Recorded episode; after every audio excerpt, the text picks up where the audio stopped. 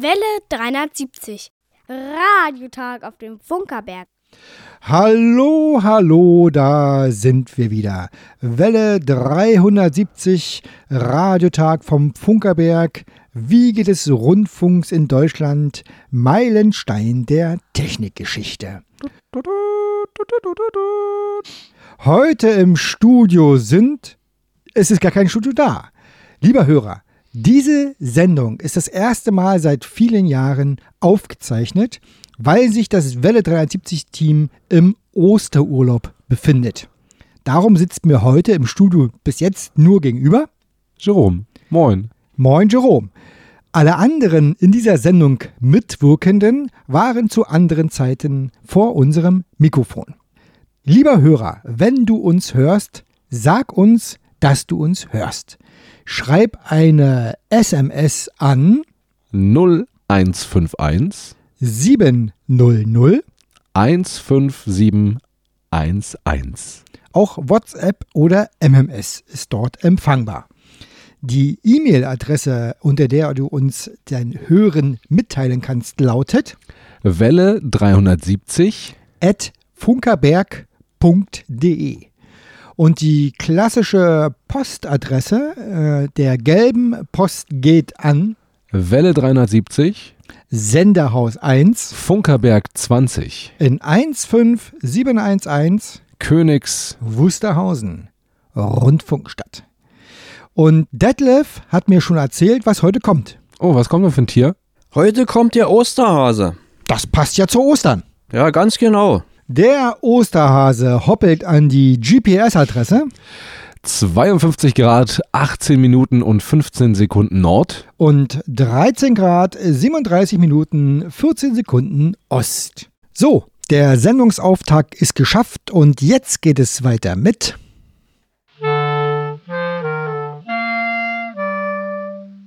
Welle 370.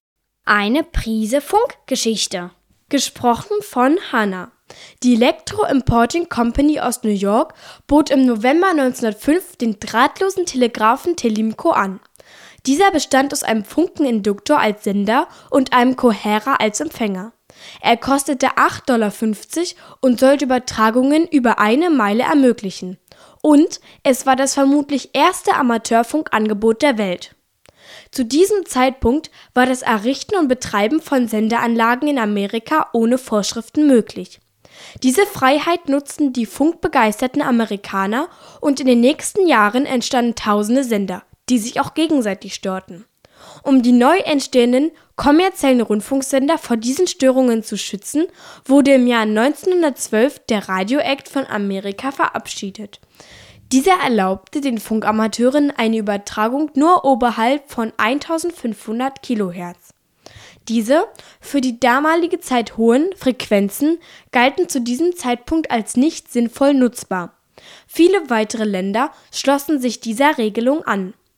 Wenige Jahre später waren es Funkamateure, die die Leistungsfähigkeit der Kurzwelle erkannten. Immer wieder beobachteten sie in diesem Frequenzbereich Verbindungen über weite Entfernungen, obwohl die Sendeleistung nur wenige Watt betrug. Die damals noch nicht erforschte Ionosphäre ermöglichte diese Verbindungen über tausende Kilometer. Die Vorzüge der Kurzwelle erkannten nun auch staatliche und kommerzielle Sendedienste, und die Frequenzen der Funkamateure waren erneut in Gefahr.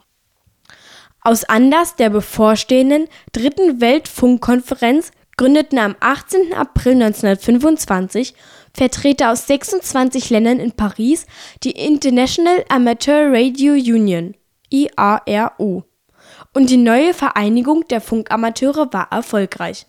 Im Dritten Weltfunkvertrag von 1927 wurden den Funkamateuren Frequenzen im 160, 80, 40, 20 und 10 Meter Band zugewiesen.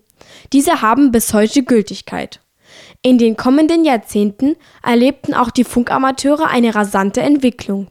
Nach der Morsetelegrafie kam der Sprechfunk. Verbindungen wurden weltweit möglich. Es kamen Bildübertragungen und digitale Übertragungsverfahren. Und auch Verbindungen über Satelliten oder über die Reflexion des Mondes werden heute von Funkamateuren praktiziert. Weltweit sind etwa drei Millionen Menschen Funkamateure. Sie haben eine Prüfung absolviert, besitzen ein weltweit einmaliges Rufzeichen und fühlen sich dem Ham Spirit verpflichtet. Nach diesem Ehrenkodex sollen sich Funkamateure auf der ganzen Welt an den Werten Toleranz, Technikbegeisterung, Wissenschaft, Bildung und Hilfsbereitschaft orientieren. Funkamateure haben auch im Internetzeitalter eine große Bedeutung. Insbesondere in Katastrophenfällen sind sie es, die Verbindungen in von der Außenwelt abgeschnittene Gebiete ermöglichen. Oder auch bei einem einfachen Stromausfall über viele Stunden. Die Jugendförderung, die Entwicklung von Sende- und Empfangstechnik und der internationale Austausch sind weitere Tätigkeitsfelder der Funkamateure. Aus Anlass der Gründung im Jahr 1925 begehen Funkamateure auf der ganzen Welt am 18. April jeden Jahres den Weltamateurfunktag. Unter dem Hashtag World Amateur Radio Day wird in den sozialen Medien über die vielfältigen Aktivitäten weltweit berichtet. Vielen Dank an Hanna für das Sprechen dieser wunderbaren Prise Funkgeschichte. Auch Theo ist im April im Urlaub. Er hat uns aber jede Menge schöne Musik dargelassen. Wir hören jetzt Les Hayden mit Pi Kabu.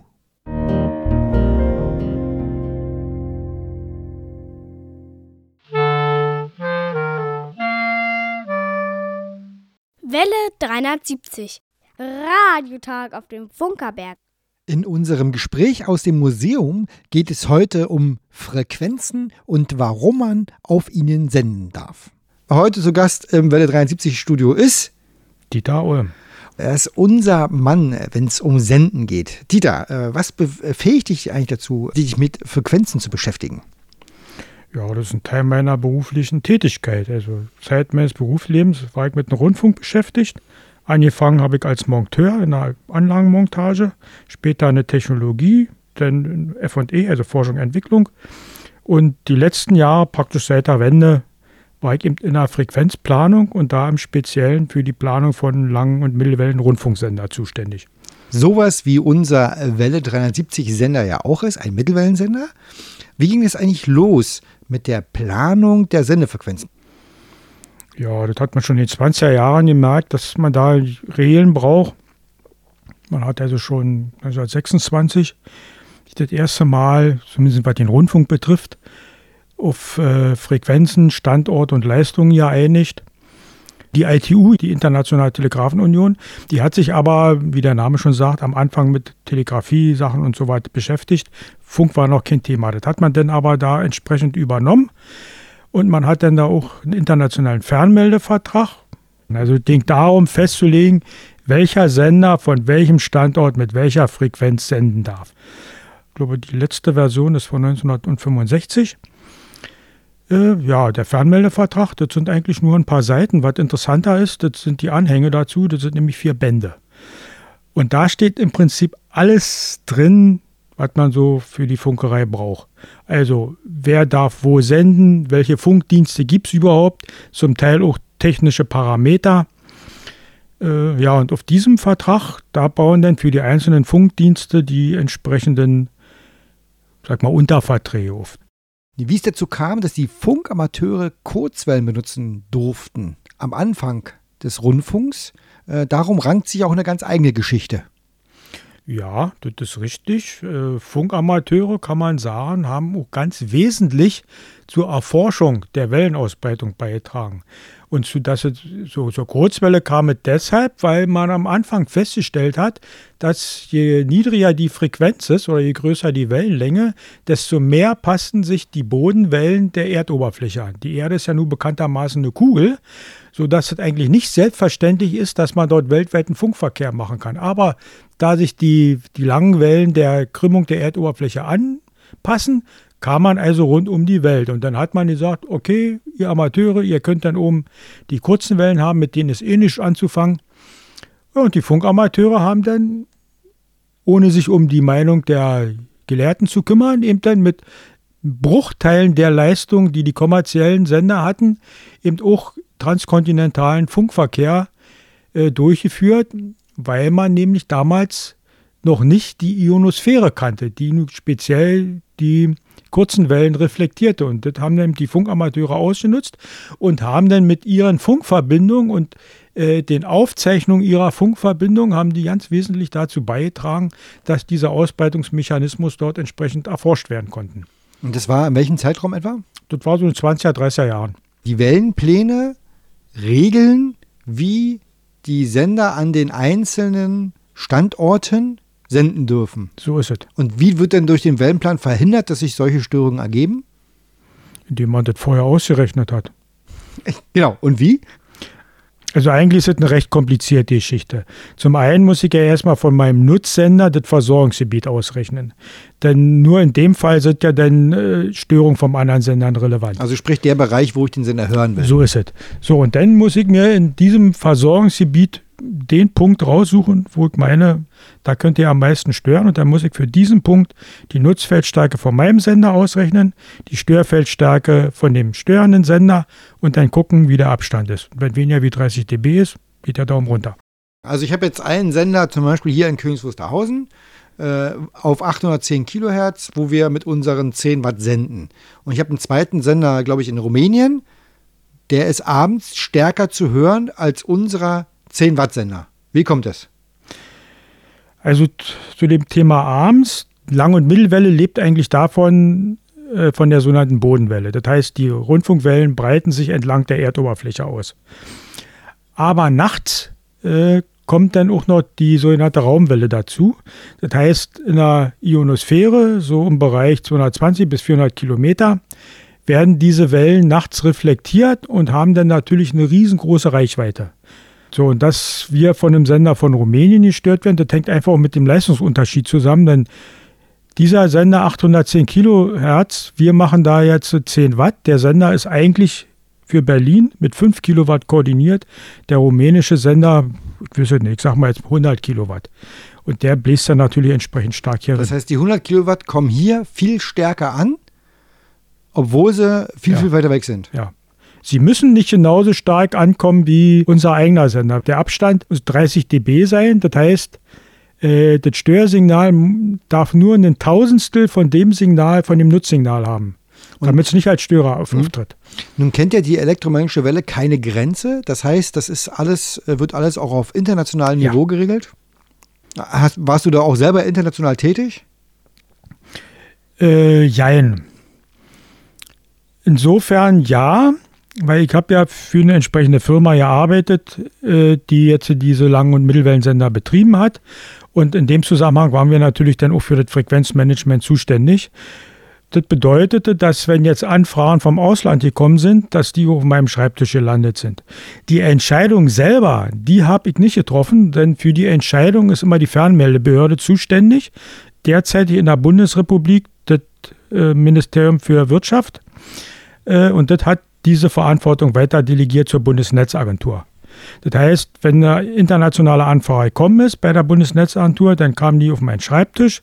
Ich habe dazu meine Stellungnahme geschrieben mit den Berechnungen. Das ging dann zur Bundesnetzagentur. Die Bundesnetzagentur hat drauf geguckt, ob sie damit einverstanden ist. Meistens waren sie das.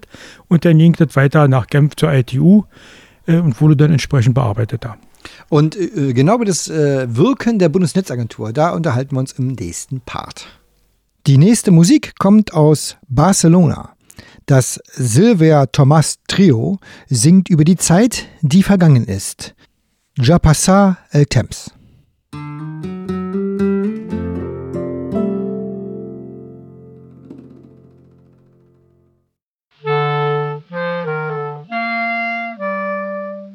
Welle 370.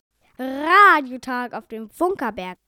So, äh, hier sind wir wieder zurück äh, bei Welle 370, unser Gespräch im Museum. Heute zu Gast Dieter, der sich äh, mit Frequenzen sehr gut auskennt.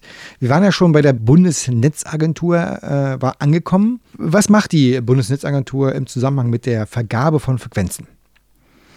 Die, B, die BNetzA nimmt einfach die Frequenzhoheit für die Bundesrepublik Deutschland wahr. Eigentlich wäre dafür das Bundesministerium für Wirtschaft zuständig, aber die hat es entsprechend delegiert, sozusagen an die Fachbehörde, nämlich die BNetzA. Und die BNetzA hat dafür zu sorgen, dass erstens hier in Deutschland alles mit rechten Dingen zugeht, aber auf der anderen Seite auch dafür zu sorgen, dass äh, neue Sender im Ausland oder so, äh, dass die jetzt hier keine bundesdeutschen Sender stören. So, wenn ich jetzt äh, also einen neuen Sender in Betrieb nehmen will, äh, was muss ich da eigentlich tun und was tut er in dem Zusammenhang, also was ist in der Regulierung sozusagen dann wichtig? Na, fangen wir mal ganz bei Null an. Das heißt, dieser Sender steht auch noch nicht in irgendeinem Wellenplan drin. In diesem Fall würde man an die Bundesnetzagentur herantreten oder erstmal an die Landesmedienanstalt und sagen, ich habe da eine Idee und da möchte ich einen Sender aufbauen und nun guckt mal. Dann würde also die Bundesnetzagentur äh, versuchen, eine Frequenz und einen passenden Standort zu finden, um meinen Bedarf, den ich habe, entsprechend zu befriedigen. Wenn sie den jetzt hat oder aber in dem entsprechenden Wellenplan noch eine Frequenz frei ist, also die noch nicht benutzt wird, dann würde die Bundesnetzagentur mir eine entsprechende Frequenzzuteilung geben, die mir erlaubt, eben auf, an diesem Standort, auf dieser Frequenz dort das Programm abzustrahlen. Voraussetzung dafür ist natürlich auch noch, dass ich von der Medienanstalt auch eine entsprechende Freigabe habe. Also das hört sich alles ziemlich kompliziert an. Ist es auch. Äh, genau. Das alles deshalb, weil die äh, Welle keine Grenze kennt? Oder was ist da eigentlich die Ursache dafür? Warum ja, ist so kompliziert? Das ist genau der Punkt. Ich meine, man hat es ja ausprobiert, was passiert. Man hat ja 49 nach dem Krieg äh, einen neuen, in Kopenhagen einen neuen Wellenplan ausgehandelt. Aber das war ja dann so die Zeit des Kalten Krieges und man wollte, konnte den Nachbar eh nicht leiden. Und deshalb hat man da nach Kräften sich über den Wellenplan hinweggesetzt und hat Sender eingeschaltet, äh, jeder so nach seinem Duktus, nach Möglichkeit am besten noch, wo einen Sender vom Nachbarn stören konnte. Mit dem Ergebnis, dass man dann so Ende der 60er Jahre festgestellt hat, ups, jetzt sind dreimal so viele Sender in der Luft, als im Kopenhagener Wellenplan drinstehen, mit Störungen ohne Ende, sodass man jetzt gesagt hat, wir müssen die Karten neu mischen. Und man hat dann 1975 in Genf wieder einen neuen Wellenplan ausgehandelt, der jetzt halbwegs ohne Störung funktioniert. Gibt es denn eigentlich auch äh, Sender, die sich äh, nicht im Wellenplan wiederfinden? Na, theoretisch soll es die nicht geben, aber praktisch gab es ja schon verschiedene Sachen. Zum einen, weil ja, sagen wir mal, Überschrift Kalter Krieg, man sich mit den Nachbarn nicht verstanden hat. Aber es gab auch Sender, äh, die jetzt, äh, sag mal, bestimmte Tricks ausgenutzt haben, mir fällt da zum Beispiel Radio Caroline ein, die einfach außerhalb der Hoheitsgebiets von Großbritannien, überhaupt von irgendeinem Land, hantiert hat und damit natürlich jetzt nicht ähm, von, von dieser Fernmeldebehörde irgendwie belangt werden kann. Denn üblicherweise ist es so, wenn so ein Sender in Betrieb ist oder in Betrieb genommen wird, die gestörte Fernmeldebehörde würde sich denn bei der Fernmeldebehörde, die für diesen Sender zuständig ist, beschweren und die hätte denn die Verpflichtung, den Missstand abzustellen, was in diesem Fall, wenn der Sender natürlich in der Nordsee schwimmt, ein bisschen schwierig ist. Das heißt, die haben äh, einfach ausgenutzt, dass es an der Stelle keine zuständige Frequenzbehörde gibt. So ist es. Und äh, haben aber auf eine Frequenz gesendet, wo normalerweise ja Rundfunk äh, koordiniert für jemanden war. Naja, sicherlich, weil die Empfänger sind ja auf diesen Bereich abgestimmt. Wenn ich ähm, als Rundfunksender außerhalb dieses Bereiches sende, äh, ob ich da störe oder nicht, aber ich habe auf alle Fälle keine Zuhörer, weil sie die Empfänger nicht haben.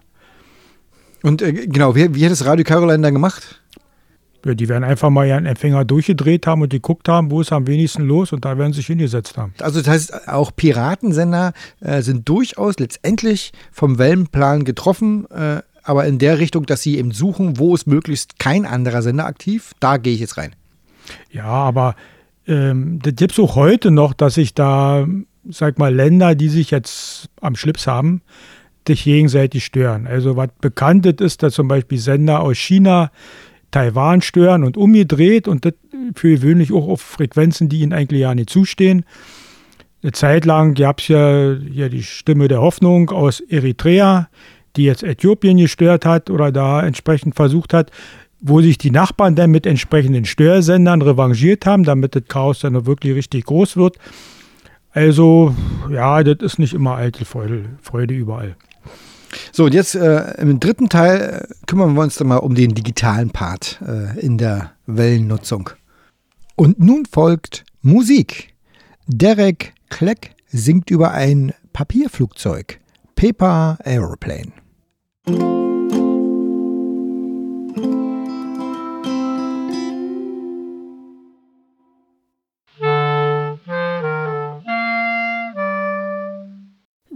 370. Radiotag auf dem Funkerberg. Ja, wunderbare Musik hier auf dem Funkerberg. Und hier geht's weiter mit dem Studiogespräch. So, jetzt sind wir also im 21. Jahrhundert angekommen. Äh, auch da spielen spielt Frequenzkoordinierung immer noch eine große Rolle. Äh, ich sag mal, Novellierung, äh, Telekommunikationsgesetz, glaube ich, ist es. Ähm, unter der Schlagzeile ähm, Fernsehen gibt Frequenzen ans Mobilfunk ab. Was ist da passiert? Ja, vielleicht sollte man erstmal allgemein sagen. Also das, diese Welt der Frequenzplanung, die lebt. Auch ohne dass man diesen Frequenz, diese Frequenzpläne ständig ändert, da werden also regelmäßig sogenannte World, World Radio Konferenzen durchgeführt, indem man jetzt zum Beispiel einzelne kleinere Änderungen, die dann in den Radio Regulation eingearbeitet werden, vereinbart. Oder aber eben auch äh, die Voraussetzungen schafft, um jetzt wirklich was generell Neue zu machen. Zum Beispiel 91 in Wiesbaden hat man sich da zum Beispiel über eine Verfahrensweise und Frequenzplan für die DAB-Einführung geeinigt. Ist inzwischen natürlich schon wieder überarbeitet worden. Und bei Daylinkheit kann man dann natürlich auch die Zuweisung der einzelnen Frequenzen verändern. Also nicht nur für den Rundfunk. Zum Beispiel, was mir sofort einfällt, ist, dass man zum Beispiel für den Amateurfunk den Bereich von 7,1 äh, bis 7,2 Megahertz erweitert hat und dem Rundfunk da bis 7,35 äh, entsprechend zugewiesen hat. Und in so, solche Geschichten hat man zum Beispiel auch, äh, hier in Deutschland wurde als digitale Dividende verkauft, hat man auch den, den Bereich für Fernsehen verändert, indem man die Kanäle oberhalb 60 äh, jetzt für, für Fern mit Fernsehen freigeschalten hat und die dann eben dem Mobilfunk äh, zugewiesen hat für die Einführung von LTE. Wofür gibt es denn eigentlich alles Regularien, was auf welcher Frequenz passieren darf? Also Regularien gibt es für alles. Und zwar nicht nur für Funkdienste. Also Funkdienste gibt es ja ohne Ende. Sag mal, nicht nur den Rundfunk. Da gibt es also Amateurfunk, ist auch ein offizieller Funkdienst, wollen wir nicht vergessen. Aber da gibt es dann hier äh, Navigationsfunk, Zeitzeichen, Landfunk, Seefunk, Flugfunk und so weiter und so fort. Aber in diese Regularien werden natürlich auch äh, Nutzung einbezogen, die jetzt zum Beispiel Störungen erzeugen. Also das, was jeden Funkfreund äh, die Haare zu Berg stehen lässt, ist PLC. Weil PLC, wenn auf den Leitungen natürlich auch Funkdienste stört. Soweit muss ents auch entsprechend geregelt werden. Aber auch umgedreht.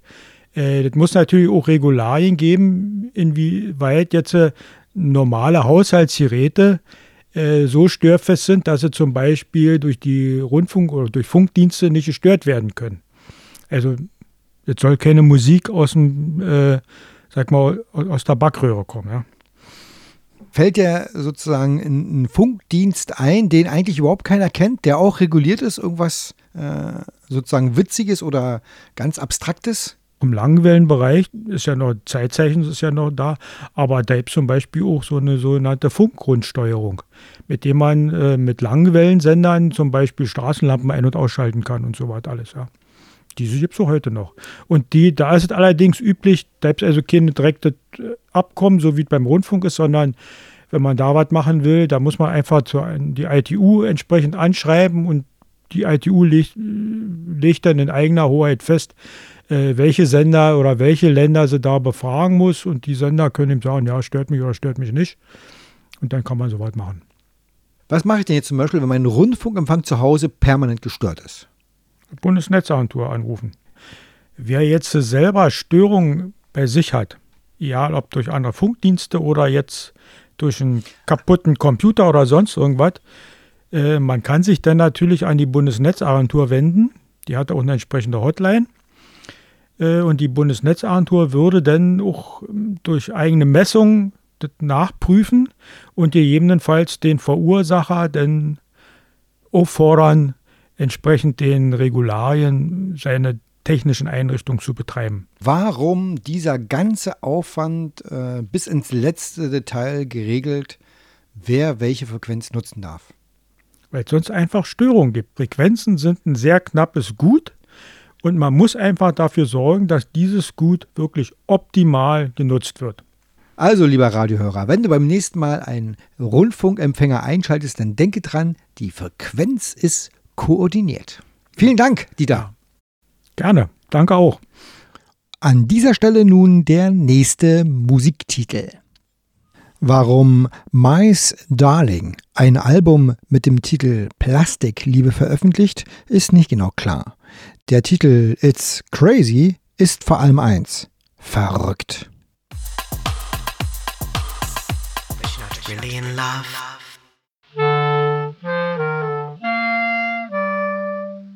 Welle 370. Die Funkerberg-Nachrichten. Gesprochen von Jerome. Radio hören in 5G. Der neue Mobilfunkstandard 5G ist aktuell in aller Munde und könnte in Zukunft eine wichtige Rolle in der terrestrischen Rundfunkversorgung übernehmen. Von der breiten Öffentlichkeit bisher weitgehend unbeachtet wurde bereits im Jahr 2017 der Further Evolved Multimedia Broadcast Multicast Service, kurz FEM-BMS, im 5G-Standard verankert. Der FEMBMS ist ein 100%iger Rundfunkmodus.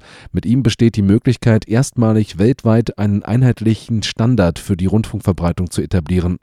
Mit ihm wäre es möglich, vom Smartphone bis zum Fernseher alle Endgeräte über einen Standard zu versorgen. Im Raum München wird der Standard der Zukunft bereits getestet.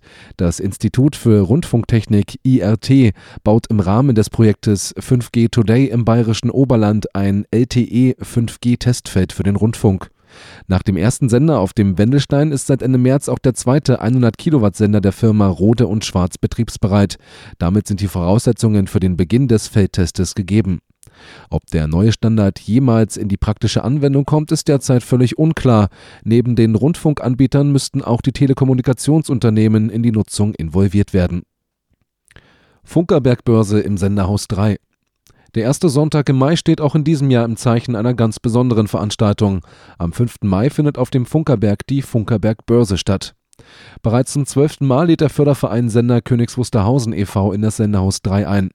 Umgeben von historischen Sendeanlagen bieten zahlreiche Händler Technik rund um den Funk. Ob Radiobastler, Funkamateur oder Schnäppchenjäger, hier findet jeder etwas für die persönliche Sammlung. In diesem Jahr gibt es etwas ganz Besonderes zu sehen. In den nächsten Monaten wird im Senderhaus 3 ein gigantisches Variometer aufgebaut. Der aktuelle Stand der Vorbereitung kann während der Öffnung besichtigt werden. Nach dem großen Erfolg des letzten Jahres veranstaltet der Förderverein auch in diesem Jahr eine Versteigerung. Um 12 Uhr kommen Exponate aus dem Museumsarchiv unter den Funkerberg-Börsenhammer. Die Funkerberg-Börse ist am 5. Mai von 10 bis 15 Uhr geöffnet. Letzter Einlass ist 14 Uhr. Der Eintritt wird beim nachfolgenden Besuch des Sender- und Funktechnikmuseums im Senderhaus 1 angerechnet. Das Museum öffnet um 12 Uhr. Und für das leibliche Wohl ist ebenfalls gesorgt, es gibt Wurst vom Funkerberg Börsengrill. Noch mehr Digitalradio. Im vierten Quartal 2019 soll es endlich soweit sein.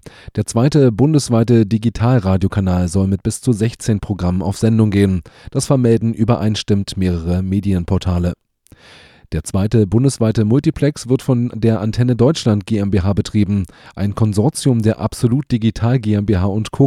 Und der Media Broadcast GmbH. Bisher haben rechtliche Auseinandersetzungen den Start des zweiten sogenannten Bundesmuxes verhindert. Nach einem Urteil des sächsischen Oberverwaltungsgerichtes ist nun der Weg frei für den Sendestart. Und dieser könnte für den Raum Berlin früher kommen als gedacht. Zur internationalen Funkausstellung 2019 im September soll ein Testbetrieb erfolgen. Bergfunk Open Air. Der Vorverkauf für das diesjährige Bergfunk Open Air läuft weiterhin auf Hochtouren. Ebenso die Veröffentlichung der Künstlerinnen und Künstler, die uns 2019 auf dem Funkerberg erwarten. Egal ob die Band Provinz aus Baden-Württemberg, Gur aus Berlin oder auch die norddeutsche Band Montreal, auf sie alle freuen wir uns, wenn am 9. und 10. August wieder Bergfunkzeit hier in Königs Wusterhausen ist. Wer noch kein Ticket hat, sollte sich langsam ranhalten. Alle Infos zu Künstlern, Tickets und der Veranstaltung selbst gibt es im Netz auf bergfunk-openair.de. Das Wetter im Studio sind es 24 Grad. Und nun ein alter Welle 370 Bekannter. DMC singt uns Mein Erbe.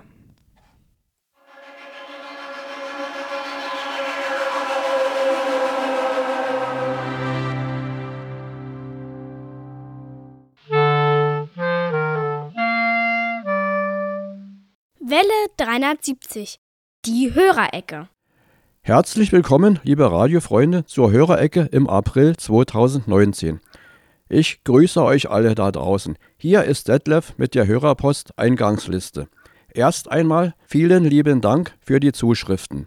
Klaus Irrgang hörte am 22. Februar bei Alex Berlin über Internet die Welle 370 Sendung. Am 24. Februar haben mehrere Hörer auf Kurzwelle 60-70 kHz die Radiotagsendung empfangen. Das sind die Hörerfreunde Tommy Kirschner, Andreas Meissner, Bernd Seiser, Ralf Mullen, Mario Schöler, Andreas Mücklich und Hans-Joachim Pellin. Erich Kröpke hörte über Internet bei Alex Berlin die Welle 370 Radiotag Sendungen. Die Sendung wird aufgezeichnet und zu einem späteren Zeitpunkt angehört. So hörte er am 22. Februar die Sendung. Hanna macht ihre Sache gut, schreibt er noch.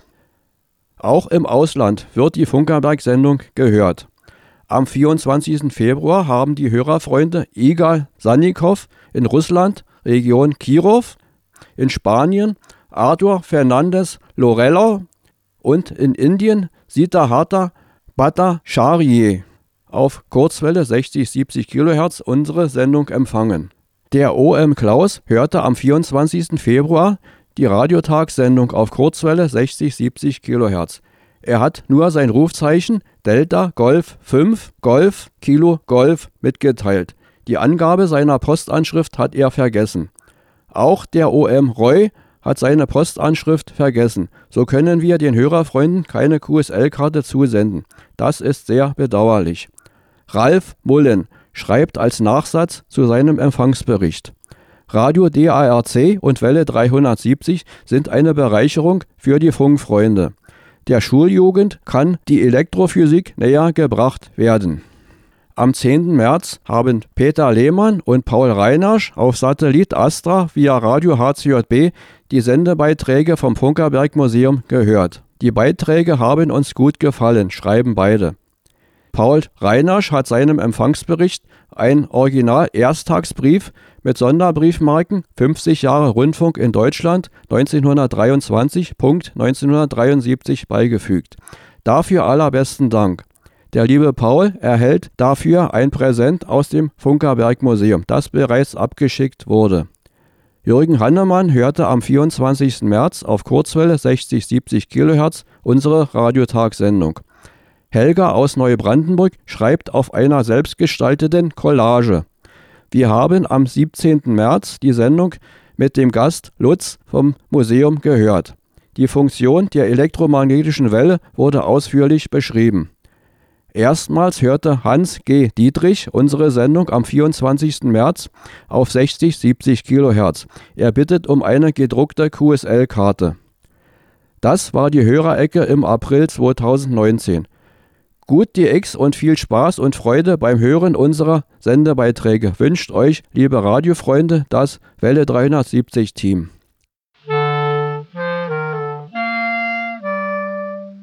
Welle 370 die Funkerberg-Termine. Wir haben äh, einen Termin am 28. April. Da wird der legendäre, einmalige, wunderschön gut klingende 1000 PS Dieselmotor, die grüne Mauritius der Motorenwelt, angelassen. Und dann erschüttert sozusagen der gesamte Funkerberg wieder. Denn der erschüttert bebt. nicht, sondern Er der, bebt. genau, Er bebt. und der Ja, ganze genau. Berg bebt. Der bebt. Berg ist ein gutes Stichwort. 5. Mai. Da ist Funkerberg Börse im Senderhaus 3 und wir haben Überraschungen. Und äh, Funkerberg Börsen Grill. Dann haben wir noch den 19. Mai. Da ist Radiotag vom Funkerberg. Wieder richtig live hier im Studio und wir feiern die 50. Sendung. Oh, schön. Jubiläum. Ja, Also quasi ein Geburtstag. ja. Apropos Geburtstag. Ja, Geburtstage. Wir gratulieren herzlich Katrin, Friederike, Regia, Fikret, Rosemarie, Felix, Hanna, Tom und Daniel Frank. und Stefan. Alles Gute. Und außerdem im April Geburtstag haben Herbert Grönemeyer, ein, glaube ich, Sänger und Schauspieler. Joachim Streich. Ein DDR-Nationalmannschaftsfußballspieler. Oh, ja, Dagmar Frederik. die auch schon auf dem Funkerberg zu Gast war und äh, eine wunderbare Sängerin und Entertainerin. Und last but definitely not least, Klaus Theo Gärtner. Ein Schauspieler, auch bekannt als Kommissar Matula. Kenne ich nicht. Doch, Matula kennst du. Nee, kenne ich nicht. Doch, doch. Kenn ich nicht. Aber ein Grund, es kennenzulernen, oder? Und nun Kevin Lex mit Happy Birthday für alle Geburtstagskinder des Monats April.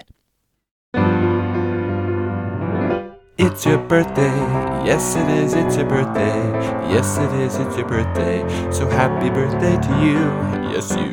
It's your birthday, yes it is, it's your birthday, yes it is, it's your birthday, so happy birthday to you, yes to you.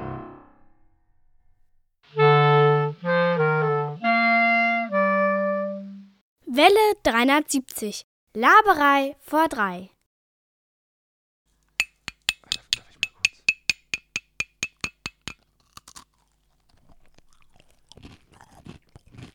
Mm, Kuchen, Mm, lecker. Kekse, Oh, Kekse. Fantastisch. Laberei vor drei. Mhm. Ich finde, das äh, Radio machen ist ja eine ganz eigene Welt. Mhm. Kekse machen auch, sind gut. Ja, ja, sind gut. Ja, sage ich doch, die sind gut. Ja, Ja, ja. genau. Äh, sag mal, Jerome, aber das Radio ist bei uns ja auch, selbst wenn wir bei Welle 73 ja äh, wirklich fluffig drauf sind, immer so Hm. ein bisschen förmlich. Hast du die Idee, welches Format gibt es denn, wie man vielleicht sich ein bisschen lösen kann von diesen Formaten?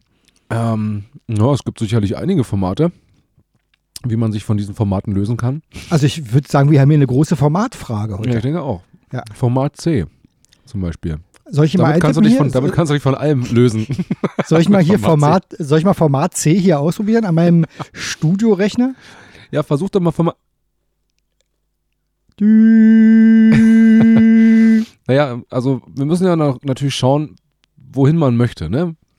Welchen Weg man einschlagen möchte. Wenn man sich weiter unterhalten möchte, so Aug in Aug, da gibt es natürlich andere Sachen, als wenn man sich nicht Aug, ich hab Krümel auf der Hose, sich nicht Aug in Aug ähm, unterhalten möchte. Also der Herr Rauer, das der Intendant des Deutschlandradios, der hat letztens gesagt, Hören ist das neue Sehen. Das heißt, wir müssen irgendwas mit Hören machen. Lass uns doch mal, Aber Jerome, lass uns doch mal Hören. irgendwas mit Hören machen. Ich war, war nie gut im Hören, besser war ich im, im Reden. Ja, Aber aber vielleicht können wir es ja verbinden. ja, wir- ja genau, verrückt. vielleicht reden wir irgendwas und andere hören uns. Mm, super lecker. Also ich habe ja gehört, es gibt da sowas wie Podcast. Was ist das? Keine Ahnung. Ich kenne auch Podracer aus Star Wars.